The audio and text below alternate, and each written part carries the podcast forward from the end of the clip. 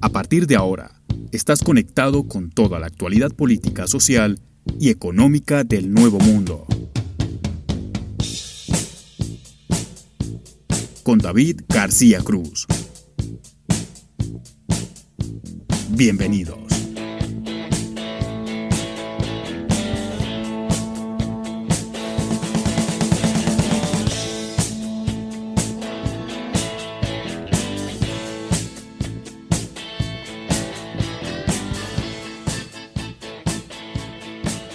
Hola, ¿qué tal? Bienvenidos a esta nueva edición de Voces en Off. Bienvenidos a este ciclo de entrevistas. Hoy vamos a hablar acerca de la ONU y hemos convocado a Jorge Yarce Tamayo, que es ya casi que de nuestro equipo, porque es la tercera vez que lo vamos a entrevistar. Hemos decidido convocar a Jorge porque primero... Eh, es una persona muy preparada y segundo, explica muy bien los temas. Y creo que para el tema de hoy es menester que alguien sea claro a la hora de desarrollar. ¿Por qué vamos a hablar de la ONU? Porque nos parece importante teniendo en cuenta que en estos momentos se está llevando a cabo una asamblea general en los Estados Unidos en donde están reunidos muchos presidentes del mundo, en donde cada uno hace su intervención hablando de diferentes temas de educación, medio ambiente, eh, agricultura, salud, seguridad y demás. Es bueno entender de qué se trata, qué es la ONU, para qué sirve, para qué sirve una asamblea como la que hay ahora ¿no? ¿En qué beneficia eso a los países? ¿Quiénes manejan este organismo? ¿De dónde surgió? ¿Por qué surgió? Creo que muchos de nosotros tenemos una idea vaga de qué es, porque Seguramente alguna vez en el colegio nos dijeron que ONU significaba Organización de Naciones Unidas y de pronto nos explicaron el,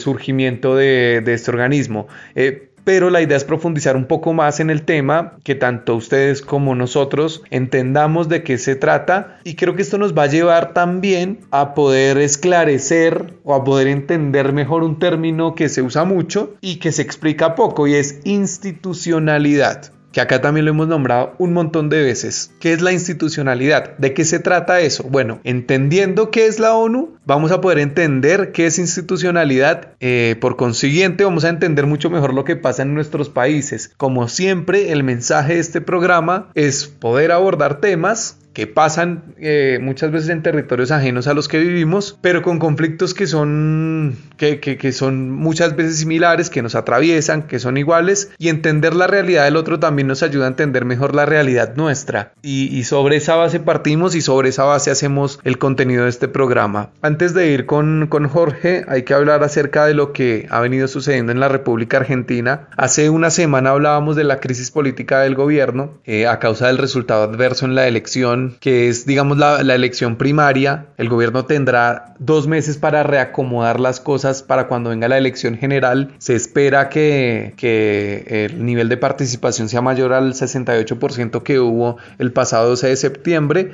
y el gobierno espera remontar esa situación adversa que haría que la gobernabilidad eh, sea difícil en los últimos eh, dos años que quedan de mandato para Alberto Fernández, no tener mayoría en la Cámara de Diputados sería un problema para el gobierno y también perder la mayoría que ya tienen en el Senado sería otro gran problema para, para el gobierno. La oposición toma mucha fuerza y en medio de esta situación y teniendo dos meses para preparar la elección general y poder remontar el resultado y que la cosa no sea tan, tan difícil, se ha hecho un relanzamiento del gobierno. Hubo algunos cambios en los ministerios, se cambió el gabinete, después de, no sé si una disputa, pero después de un, de tira y afloje entre Cristina Fernández y Alberto Fernández, que son, digamos, los, los líderes de esta coalición de gobierno, presidente y vicepresidenta, eh, han decidido cambiar el gabinete y los dos cambios sustanciales eh, se dan en materia de el ministro de Seguridad, que ahora va a ser Aníbal Fernández, en reemplazo de, de, de Sabina Frederick, y también que esto, digamos, se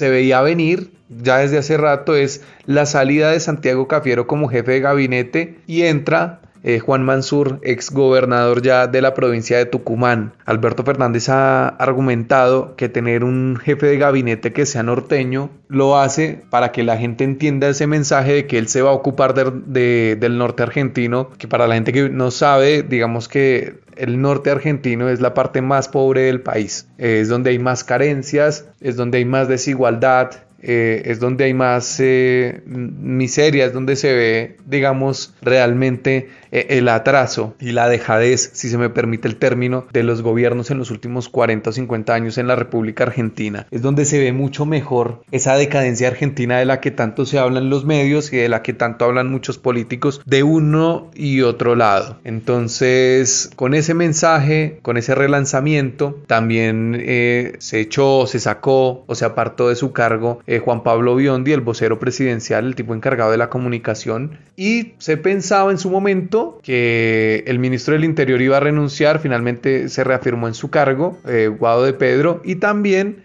eh, se dejó en su cargo a Martín Guzmán. Se hablaba de que Cristina no lo quería, después se dijo que Cristina lo llamó para decirle que ella en ningún momento había pedido su renuncia. Lo cierto es que desde el lado o desde el ala más kirchnerista del gobierno no están contentos con el trabajo de Guzmán porque han dicho que ha implementado unas políticas de ajuste que no van, digamos, en congruencia con la situación actual luego de, luego no, eh, en medio de esta pandemia que todavía vivimos, ¿no? Donde tanta gente se quebró y donde la asistencia social era fundamental. También es cierto que se llevan adelante las negociaciones con el Fondo Monetario Internacional y que Argentina debe resolver ese tema para tener un poco más de previsibilidad en lo que viene, no solo en los dos últimos años de gobierno para Alberto Fernández, sino para el gobierno que viene. Y creería yo también que en el tema de la deuda, como lo manifestó también eh, Cristina Fernández, es necesario que se reúna todo el arco político porque finalmente la culpa de la deuda, si uno se pone a mirar, es de todos. O digo, me refiero a todos, eh, a los que han gobernado en el último tiempo. La última parte de la campaña fue como echarse la culpa entre, entre macristas y kirchneristas por ponerlo eh, blanco sobre negro o entre, no sé, peronistas y antiperonistas de decir la culpa de la deuda es suya y el otro no porque usted fue el que endeudó más y digamos, se pasó la pelota de la deuda, de la deuda todo el tiempo y la realidad es que si uno se pone a ver, pues la culpa de la deuda es de, es, es de todos porque todos han contribuido a que Argentina esté en la situación en la que está hoy. Eso, eso creo que es clave entenderlo, a pesar de que el gobierno anterior de Mauricio Macri fue realmente malo en materia económica, muy muy malo, demasiadamente malo,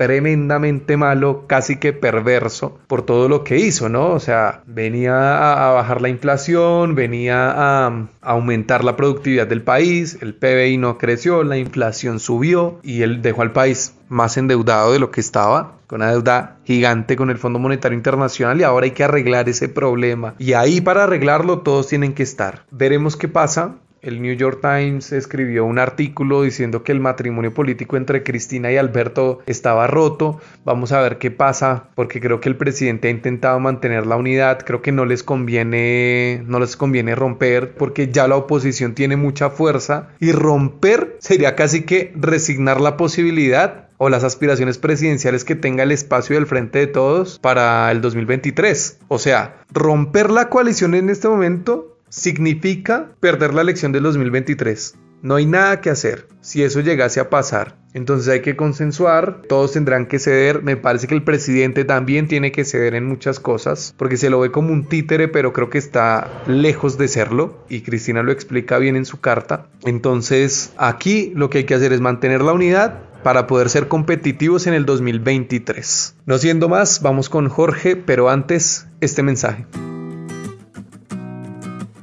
Síguenos en redes sociales. Twitter, Voces en Off-Bajo y Facebook, Voces en Off Opinión. Continuamos en Voces en Off y hoy hemos eh, decidido hablar de nuevo con Jorge Yarce Tamayo, asesor político, a quien saluda. Es la tercera vez que lo tenemos al aire. ¿Qué tal, Jorge? ¿Cómo le va? Muy bien, un gusto estar nuevamente con ustedes compartiendo en este espacio. Hoy lo que nos eh, reúne es el tema de la Asamblea General de la ONU y lo que queremos saber más que nada y que le cuente a la audiencia es qué es la ONU y para qué sirve, ¿no? O sea, mucha gente, obviamente durante toda nuestra vida hemos escuchado hablar acerca de la ONU y se reúnen los de la ONU y, todo, y los países de, de la ONU y algunos sabemos que un organismo que se creó después de la Segunda Guerra Mundial, que digamos la Segunda Guerra Mundial trajo con, consigo digamos, la apertura de muchas instituciones y demás, y quería preguntarle primero por eso, o sea, para que nos documentemos un poco más, y, empezando por lo básico, que es ¿Qué es la ONU? Perfecto. La Organización de las Naciones Unidas es una institución que, como bien lo decía, surge con el efecto de la posguerra como un intento de los países del mundo para garantizar el mantenimiento de la paz o por lo menos para trazar caminos alternativos a la, a la guerra, a la confrontación armada y en cualquier caso evitar el, sucesos como los que se ocurrieron con la Segunda Guerra Mundial y sobre todo con los vejámenes del movimiento nazi. Ese es como el fundamento. Con ese surgimiento empiezan a desarrollarse otras necesidades que para el mantenimiento de la paz requieren de la atención de las naciones del mundo, del concierto internacional de las naciones y que empiezan a involucrarse como temas coyunturales en el desarrollo de esa institución, de las Naciones Unidas. La protección de la infancia, la protección de los derechos humanos, la garantía de, eh, acceso a la alimentación, eh, la garantía a la, a la conservación cultural, etcétera, etcétera, y empiezan a desarrollarse otras temáticas. Pero el corazón de las Naciones Unidas es el mantenimiento de la paz internacional hablando, digamos, de la paz internacional y teniendo en cuenta que la ONU ya tiene eh, mm, más de 70 años, digamos, ¿qué contribución se puede decir que uno ha hecho a la, a la paz mundial? Porque hemos visto un mundo supremamente conflictuado, donde uno dice, o uno se pregunta, uno dice, bueno, ¿de qué ha servido la ONU? Bueno, y la pregunta, digamos que la respuesta es bastante difícil de encontrar. En alguna medida ha servido como un foro internacional para sopesar las fuerzas y evitar que ciertos conflictos aumenten. Esta organización, digamos que de alguna manera ha evitado el escalamiento de los conflictos, pero nunca hasta ahora ha podido evitar la confrontación armada real. Pensemos en lo que fue la Segunda Guerra del Golfo, después de los atentados del, del 11 de septiembre de 2001. Las declaraciones fueron unánimes de rechazo, de reproche, en contra pero también eh, la declaración de no agresión, de evitar la confrontación, de desconocer la autoridad de los Estados Unidos para ingresar en territorio extranjero con ánimo de retaliación. Y aún así, Estados Unidos logra configurar su grupo de aliados, Inglaterra, Francia, España, e invadió primero Irak, después Afganistán, y una guerra que termina consolidándose por más de 20 años en territorio afgano. Entonces, su éxito es relativo. No puedo decir que haya evitado la confrontación, pero quizás sí ha evitado que esa confrontación se haya convertido nuevamente en guerras mundiales, en, un, en, un, en una vorágine de, odio entre muchas naciones del mundo. El grueso de, las naciones del mundo representadas se mantuvieron eh, al margen, en paz, o con cooperaciones meramente técnicas o declarativas, pero no con acciones operativas. Y eso, digamos que puede ser un éxito en algunos términos. No me imagino que habría sido de una confrontación internacional donde sin el foro de las Naciones Unidas se hubiera llevado la diplomacia eh, desde de esa coyuntura en los viejos términos, a la vieja usanza, y seguramente se hubieran alineado los países asiáticos en contra de los países europeos y americanos que estaban invadiendo el territorio, o que habría sido de la declaración de los países eh, árabes respecto de esa invasión si no hubiese sido por el foro de las Naciones Unidas. Entonces, sí, existe un papel eh, de las Naciones Unidas, pero quizás no es tan contundente como el resto de, los, miembros de la comunidad internacional quisiéramos. ¿Qué es lo que le falta? A las Naciones Unidas le falta dientes, porque es que las Naciones Unidas es un plano de acuerdo, no es una suprainstitución. Las Naciones Unidas solo puede, a través de la decisión de sus miembros, imponer algunas sanciones, sanciones de tipo comercial, económico, prohibiciones de, de transacciones económicas, pero no más. No tiene un elemento de acción que permita contener la decisión voluntaria, individual y en el marco de su, de su libre, eh, el libre desarrollo de los pueblos, de lo que hacen las naciones en el contexto internacional. Es, un, es una figura más paliativa. O sea, eh, se refiere a que, digamos, la ONU debería tener un poco más de, de potestad para, digamos, frenar que un país como Estados Unidos diga quiero invadir a este país porque me hicieron esto. No, lo que estoy diciendo es que ¿cómo podría tenerlos? Es que en las Naciones Unidas no es, no es una institución que domine sobre el resto de los países. Es una institución donde los países se encuentran, pero se encuentran en, una, en un ámbito de igualdad, que es muy difícil de comprender en el contexto internacional cuando tenemos superpotencias, tenemos potencias nucleares, tenemos potencias emergentes, tenemos países en vía de desarrollo, eh, que es el eufemismo para hablar de países pobres. ¿Cómo nos encontramos en plano de igualdad? ¿Cómo le sacamos los dientes, por ejemplo, a un Irán? Nosotros, Colombia, que tenemos en este momento un, un riesgo inminente por, el, por el, la aproximación iraní a Venezuela y el intercambio comercial económico que no sabemos de qué tipo es, ¿cómo le sacamos los dientes a un Irán que tiene producción de agua pesada, lo que es eh, uno de los elementos esenciales para la construcción, por lo menos de bombas radioactivas o bombas sucias. ¿Cómo hacemos eso? No podemos. Somos Colombia, somos el país más feliz del mundo, pero no más. Pero alégrese por eso. Alégrese, por... por eso. ¿Qué más nos queda? No nos queda más. Y en ese concierto internacional, esas relaciones de poder dominan las decisiones de las Naciones Unidas. Las Naciones Unidas Sí, es el concierto de países que se encuentran en, posición de igualdad, pero a, la final las Naciones Unidas están pensadas desde el principio como un tribunal de administración por parte de los vencedores en la Segunda Guerra Mundial. Todos los demás que se sumen. Sí, ah, bueno, nosotros estamos hablando eso fuera de micrófonos y es eso, ¿no? Porque da la sensación de que en la ONU todos somos iguales, pero eh, al final terminan decidiendo pocos, ¿no? Entonces, por eso le quería preguntar, ¿a cuánta funcionalidad tiene, o digamos, una Asamblea General de la ONU? ¿Qué tan importante es o en qué le cambia a la realidad de un país, digamos, como Colombia o un país de la región? Digamos que eso está más en el plano de la gestión administrativa y de, los, y de los apoyos que se puede brindar institucionalmente. Cuando dejamos de pensar solo en la guerra y empezamos a pensar en otros fenómenos que se dan al margen de estas situaciones coyunturales, la educación, la salud, la prevención de la enfermedad, el, desarrollo tecnológico, el intercambio científico. Ahí, como esencia y como su espíritu lo invita, es un, es un escenario fundamental, porque las naciones del mundo se encuentran en paridad para cooperar. Cuando estamos hablando de ese tipo de cooperación, digamos que las Naciones Unidas tienen un poquito más de influencia y permite mayor intercambio, mayor igualdad entre las distintas países del, los países del mundo, las naciones del mundo, sin importar como su estado o escala de desarrollo. Es más, permite una, una intervención más generosa por parte de los países desarrollados sobre los países en vía de desarrollo y empezar a, generar ciclos de cooperación.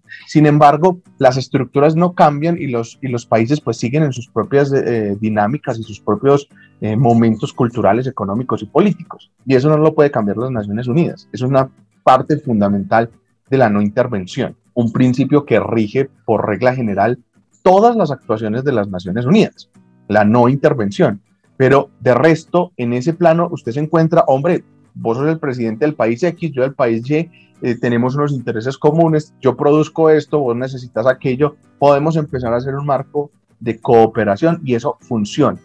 Organizaciones como la Organización Mundial de la Salud tienen su origen acá, la UNICEF tiene su origen acá, el Fondo de las Naciones Unidas para, la Alimentación tiene su origen acá. Y son fondos que verdaderamente tienen un, impacto real y efectivo sobre muchas comunidades del mundo al proveer recursos esenciales en momentos críticos. La atención, por ejemplo, del ébola en África, la atención de la pandemia a través del mecanismo COVAX, que es un mecanismo a través de, de los eh, parámetros internacionales, la salvaguarda de la, de la, seguridad alimentaria en los países en vía de desarrollo, muy, muy específicamente África y Sudamérica. Entonces, sí hay sí hay unos, unos efectos positivos, pero que tienen que ver más desde la voluntad de cooperar que desde cualquier otro punto. Ahora, pensemos cómo sería el mundo si en ese ejercicio de, la, de las Naciones Unidas y de la institucionalidad de poder que ejercen sus dirigentes no estuvieran planteados allí los cinco países eh, que vencieron en la Segunda Guerra Mundial y que después terminan siendo enemigos, como es el caso de Estados Unidos y Rusia. Entonces ahí hay un efecto positivo porque ellos han tenido que hablar de par a par, aunque en el contexto internacional han querido darse en la boca más de una vez. Claro, y ahora digamos cómo, cómo se lidia el tema de, digamos, o, la confrontación tácita que hay entre, que entre China y Estados Unidos. China hace parte de los cinco permanentes del Consejo de Seguridad, que digamos que es el corazón de las Naciones Unidas, porque es donde verdaderamente se pueden sacar los dientes. Es allí donde usted puede decir, mire, es que nosotros somos las potencias bélicas del mundo y somos los que tenemos la capacidad de acabar con el mundo. Entonces, por lo menos hay un espacio institucional donde estos países con esta capacidad brutal se pueden encontrar como pares. Se sacan los dientes, se hacen eh, eh, sátira política, discurso ideológico, todo lo que usted quiera, pero se mantienen en un, espacio de diálogo permanente. Ellos pueden romper relaciones eh, diplomáticas por fuera, pero aquí siempre llegan, aquí siempre llegan. Además, pues que hay que comprender que Estados Unidos no le, no le conviene una pelea frontal con, con China. China es su principal acreedor.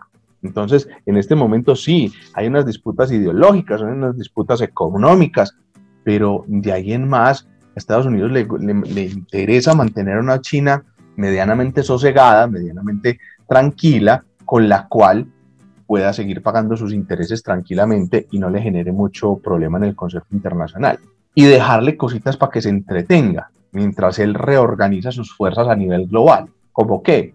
Un territorio como Afganistán en pleno colapso, eh, que China necesita, que va a querer intervenir, pero que no va a poder, igual que no pudo con que, Estados Unidos no pudo. Entonces ahí le dejaron como ese, ese juguete, ese caramelito, mientras Estados Unidos se replegó a Europa, a África y a América mirando nuevamente a sus aliados estratégicos y fortaleciendo su presencia internacional. Entonces, esas disputas, lo mismo que Estados Unidos y Rusia, Estados Unidos y Rusia tienen una relación diplomática que en nada ha cambiado desde la Guerra Fría.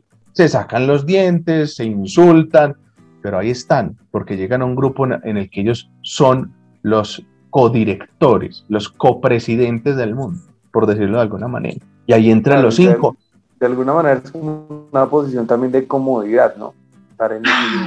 comodidad más, es más que estrategia el tema, ¿no? Y por eso el pacto fundamental se planteó de esa manera. Fueron ellos los que salvaron al mundo, pues entonces ahora serán ellos los que deberán regirlo. Y, eh, y, por, y por ende, por eso están en, en la cabeza del órgano que se considera fundamental bajo los propósitos de la Carta de las Naciones Unidas, que es el mantenimiento de la paz. Se supone que son ellos los que, los que deberían eh, hacer el llamado unívoco en caso de que, se, de que fuera necesario para levantar las armas en defensa de la humanidad. Y que ese es el otro quid del asunto. Aquí entonces debe renunciarse a los intereses individuales y procurar la defensa de una, de una cosa superior a todos. Ya no somos pueblos, ya no somos naciones, somos la humanidad y a esa humanidad es a la que hay que proteger. Eh, uno de los, de los cambios más trascendentales en, en la política de las Naciones Unidas fue con el secretario Kofi Annan.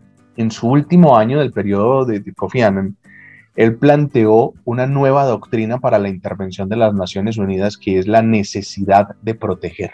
Y bajo la necesidad de proteger, lo que le dijo al mundo es, ante cualquier oprobio, ante cualquier vejamen, ante cualquier daño o atentado en contra de los derechos sustanciales de la humanidad. Todas las naciones del mundo deben responder con toda contundencia, con todas sus capacidades a la defensa de, las personas, de la especie humana. Eso suena maravilloso, suena precioso, suena poético. Hace menos de cinco años se intentó activar el mecanismo para enfrentar la situación humanitaria de Venezuela y pues mm, quizás yo me equivoco, es probable, pero yo no he visto el despliegue de cascos azules ingresando a las fronteras venezolanas para la defensa y mitigación de la violencia en contra de la población, para evitar la migración, para salvaguardar los derechos de las nuevas generaciones. Entonces... ¿Por qué no ha ocurrido? ¿O por qué cree que no ha pasado? Porque los, los, la, el cuerpo de seguridad no se pone de acuerdo, porque acuérdese que China y Rusia son aliados de, Venezuela. Y ellos no van a ir en contra de un aliado. Y entonces ahí el funcionamiento de ese grupito, donde hay, como en todo, unos pesos y contrapesos, y aquí no es por mayoría absoluta, aquí tiene que ser por unanimidad.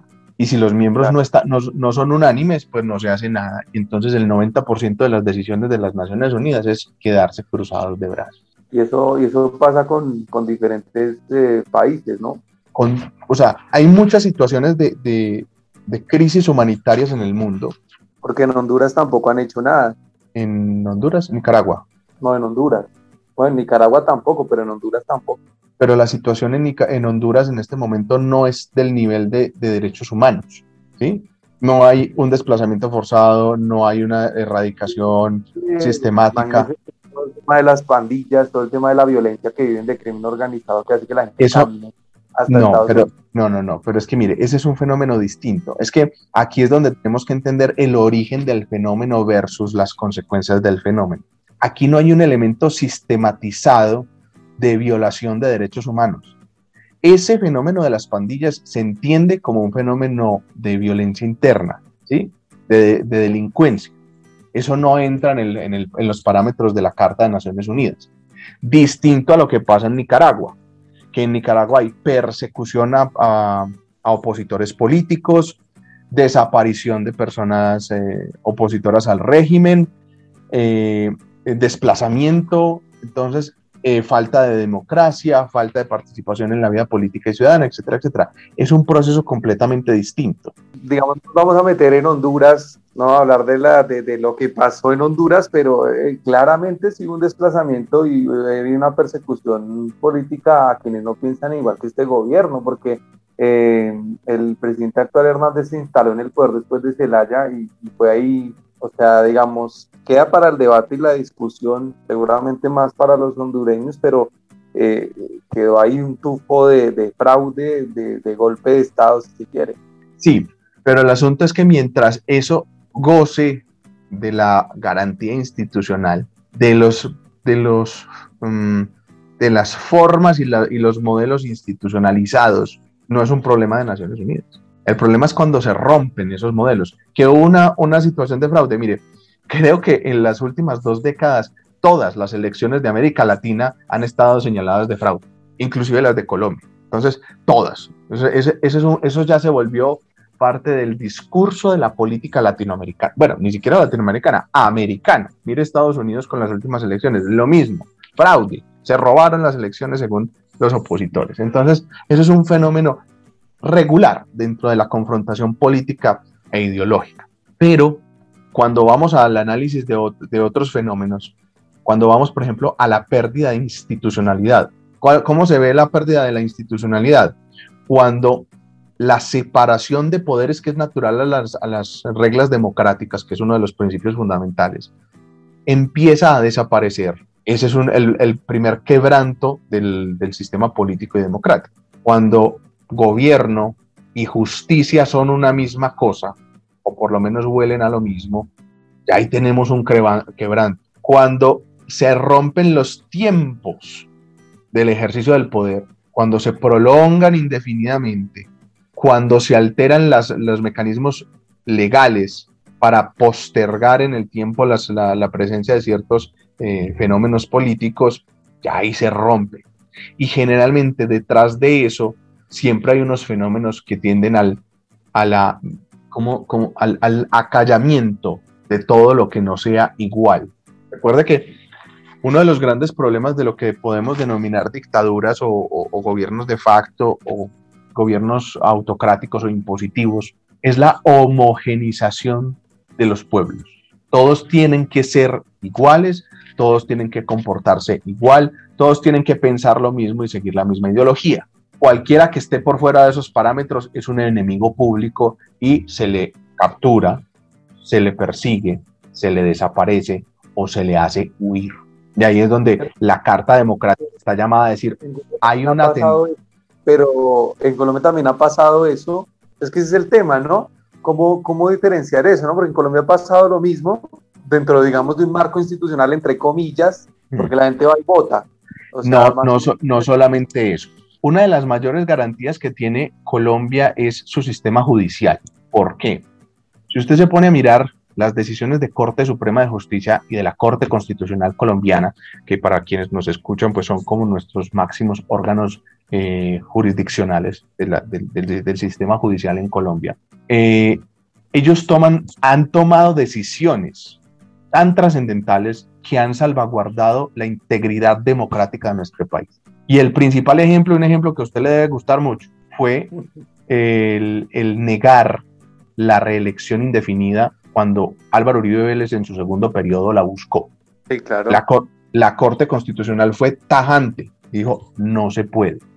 Eso rompe el orden constitucional. Y a pesar de las eh, posturas políticas o ideológicas que están en el poder administrativo, nuestros órganos judiciales se han mantenido en una lectura un poco más somera de la Constitución. La más reciente, la pena de cadena perpetua para los violadores de niños y niñas en Colombia. Se cayó. ¿Por qué? Porque la Corte Constitucional dijo, a la luz de los tratados internacionales, a la luz de la Carta de Derechos y a la luz de nuestra constitución política, esto no va no, muy interesante que lo hayan tratado de utilizar como una bandera política, porque eso fue lo que fue. Pero, la, pero la constitución dijo, la constituyente dijo, no, esto va en contra de nuestro sistema. Entonces, si bien usted puede aducir que han habido gobiernos más autoritarios, que han habido gobiernos que han tratado de cooptar las la institucionalidad colombiana, se ha mantenido separada y esa separación ha, ha evitado que en Colombia se hayan dado fenómenos más fuertes como un, gobierno de 8, 12, 16 años. Y eso hubiera roto por, completo el sistema constitucional colombiano. ¿sí? ¿Dónde se da que es una falla sistemática en Colombia? Pero, y, que eso se lo entiendo. En los órganos de elección de poder, la Fiscalía, la Procuraduría, la Contraloría. Estos órganos de control son electos por el poder, ¿sí? por el Congreso de la República en una o en otra cámara según el caso, y evidentemente pues responden a unas mayorías políticas que están en el Congreso en su momento. Y entonces queda la idea es que es un fiscal de bolsillo o es un procurador de bolsillo, pero eso hace parte del diseño institucional. ¿eh? Eso es un modelo que tendríamos que cambiar desde la Constitución, que no lo elijan ellos, que se elija por voto popular, pero el voto popular en Colombia tampoco ha dado muy buenos resultados. Entonces, esas instituciones no se rompen distinto en países como Venezuela, donde usted ni siquiera puede acudir a un juez, porque el juez usted sabe lo que, lo que le va a decir, en la manera en que le va a decir y cómo le va a decidir, dependiendo de si usted es rojo o si no es rojo. Punto. Claro, ahí sí hay una diferencia, hay una diferencia, digamos, que es un poco más dramático lo que está pasando allá que lo que pasa acá, ¿no? No, no, no voy a suavizar tanto lo que ocurre acá, pero vamos a dejarlo eso para otro, otro momento porque se nos, se nos fue el tiempo, se nos termina el tiempo. Ese es, ese es otro tema. Eh, gracias, gracias José por atender el llamado. Bueno, con mucho gusto, siempre a sus órdenes y como último mensaje decir, hombre, si bien la, la Asamblea de las Naciones Unidas no es el, un órgano perfecto, sí es un buen escenario para que las, las naciones del mundo se encuentren y por lo menos busquen caminos para cooperar. Lo único que nos divide es la guerra, pero a veces cooperando se pueden evitar muchas guerras y se puede propulsar el desarrollo de las naciones. Muchas gracias por invitarme. Esto fue Voces en Off. Dirección y conducción, David García Cruz. Edición y producción, Andrés Medina. Hasta la próxima.